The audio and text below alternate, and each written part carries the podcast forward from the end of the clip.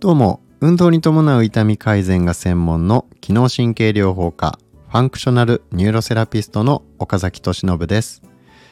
国内外の一流の指導者から学んだ技術で足、膝、腰の慢性痛や関節痛で悩む方を根本改善に導いています。あなたはこの音声講座を聞くことで痛みなく自由に動ける生活を取り戻すための知識を得ることができます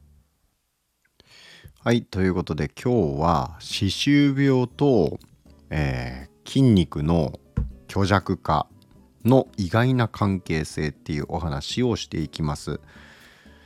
えー、最近の研究でですね歯周病菌は筋肉の脂肪化を引き起こすことが分かったと、えー、これ2021年の研究で分かったっていうことなんですね。で筋肉内に蓄積している脂肪っていうのは筋内脂肪っていうふうに呼ばれていてでこの筋内脂肪は糖尿病の原因となるインスリンの機能低下を引き起こすんですね。でそれに加えて、えー、加齢とかね年を取ることとか運動不足によって、えー、増加していくとこの筋肉の脂肪がですね。で研究者たちは筋肉の脂肪化と歯周病の関係性を調べていったらこの歯周病患者の筋肉が脂肪化した時に出てくる放出される物質とこの歯周病菌の数ですね。それを測定したんですね。そうすると結果歯周病菌の数が多い人ほど、えー、筋肉の脂肪化霜降り化が進んでいたっていうことが明らかになったってことなんですね。でこれなんでかっていうところなんですけどこのね筋肉は食事を摂取した時に糖分の多くをね吸収してグリコーゲンっていうのに蓄えてグリコーゲンっていうのに変えてそれをま蓄えてるわけなんですね。でまあ飢餓とか、まあ、そういうのに備えてエネルギーを蓄えておく貯蔵庫としての役目を果たしているんですけどところがですねこの歯周病菌に感染したマウスっていうのは筋肉に吸収される糖の量が減って同時に血糖を下げるインスリンの働き効き目っていうのが大きく落ちていたことが確認されたそうなんですね。ってことはどういうことかっていうと筋肉による糖の吸収、まあ、筋肉っていうのは運動する時に糖を必要とするわけなんですけどそれがえうまく筋肉に取り込まれないとしかも血糖値が上がるっていうまあそれで、えーそまあ、そういう悪影響を及ぼしていることが分かったわけなんですね。でしかもですよ腸内細菌を調べたところこの歯周病菌がある人っていうのは、えー、この歯周病菌っていうのは腸の中の細菌の多様性を、えー、失うっていうことが分かったということなんですね。で先日のお話で、えー、腸筋相関っていうお話、えー、したと思うんですね。え腸筋相関っていうのは腸の健康と筋肉のつきやすさとかっていうのが、えー、関連してますよっていうことですねだから腸の働きが弱ってる人腸内細菌の、えー、活性度が落ちてる人っていうのは、えー、筋肉がつきにくいとで逆に腸が元気な人は筋肉もつきやすいですよっていう話なんですけど、えー、この腸の不健康っていうのにこの歯周病菌がまあ関わってると。要は歯周病歯が歯をちゃんと磨いてなかったらあの腸悪くなりますよっていうことです。腸内環境悪くなりますよと。で腸内環境が悪くなると、えー、食べたものからうまくエネルギーを作るっていうことが、えー、できにくくなってしまうと。いうことで、えー、筋肉がつきにくくなる、え筋肉をうまく使えなくなってしまう。っていうことになってくるわけなんですね。いやこれ厄介ですよね。だからあの8020運動ってありますよね高齢者が80歳になった時に、まあ、20本の歯を残そうよっていうね、まあ、要するに歯の健康が、えー、まあ、私たちが健康に生きていく上で必要不可欠なんですよっていうことなんですけど、えー、これが、まあ、いろんなところで証明されてきてるっていうところのお話でこのまあ、慢性的な痛みをね克服する上で、えー、筋肉、まあ、運動ですね。運動っていうのがめちゃくちゃ重要ですよっていうお話はもう再三にわたってしてきているところなんですけど、えー、筋肉の働きがね悪くなってしまうと、えー、当然ですね体を動かすのしんどいなっていう風になって思うように力が入らないとかで、まあ、そういったことにつながってきますので、えー、それがきっかけで運動不足になってで運動不足になるから痛みがひどくなってで痛みがひどくなるからまた運動しなくなってっていうこうね悪循環が生じてくるということなので、えー、このね歯の健康を保つことが僕らの筋肉の健康を維持する上でもめちゃくちゃ重要なんだということなんですよね。これもね先日のお話に引き続き、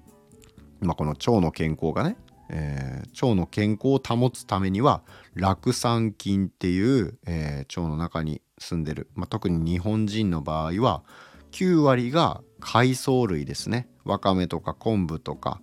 えー、まあ、そういった海藻類からエネルギーを作り出す酵素を9割の人が持ってるんだよっていうね、えそういう腸の、え腸内細菌を持ってるのは実は世界的に見ても結構珍しいんですよっていうことをね、えー、お話ししたんですけど、えーまあ、要するに腸の健康を保つために、えー、タンパク質、え、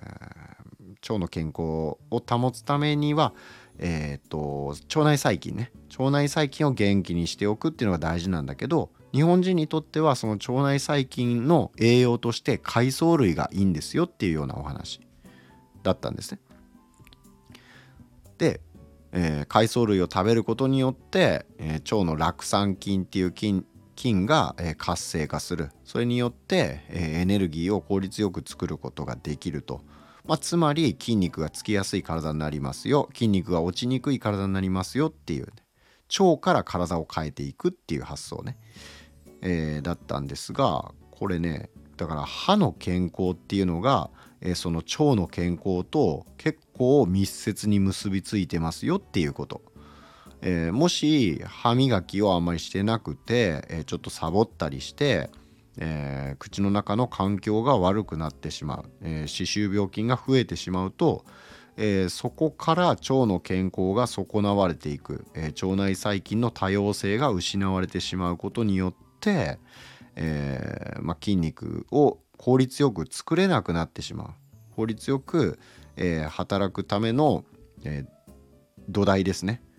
えー、基礎が失われてしまう損なわれてしまうっていうことなので、え歯の健康と筋肉の関連、えこれがですね結構ね意外だなっていうふうに、え僕も思いましたが、えどんどんねこの歯周病っていうのが最近は認知症にもかなり絡んでるよっていうことだったりとか、えー、糖尿病ですね糖尿病との関連もすごい深いっていうことが分かってきてるわけなんですね。で、え糖尿病の患者さんは糖尿病患者、えー、糖尿病じゃない方と比較して歯周病の発症率っていうのがなんと2.6倍も高いというふうな報告があると。でそれとは逆に歯周病の治療をすると血糖値が落ち着くっていう報告もあって、まあ、この2つね血糖と歯周病っていうのは実はすごい深い関係にあるということなんですよ。なので、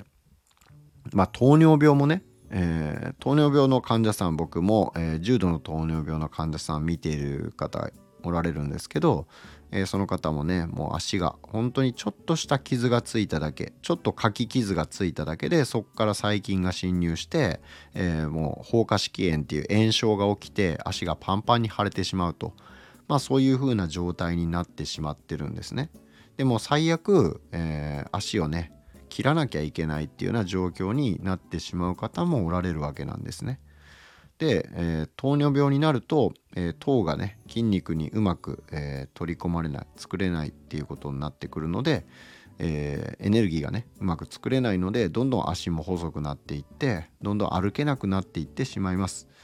えまあ、なので僕らが足腰の健康を保つ、え健康寿命これを長くしていきたい年をとっても元気に過ごしたいっていう、えー、まあ、そういうのをね叶えるためにはこの歯の健康を保つことが糖尿病の予防にもつながり、えー、腸内細菌腸内環境を、えー、いい状態に保って美容だとか健康面で、えー、にかなり大きな影響を与えてますよと。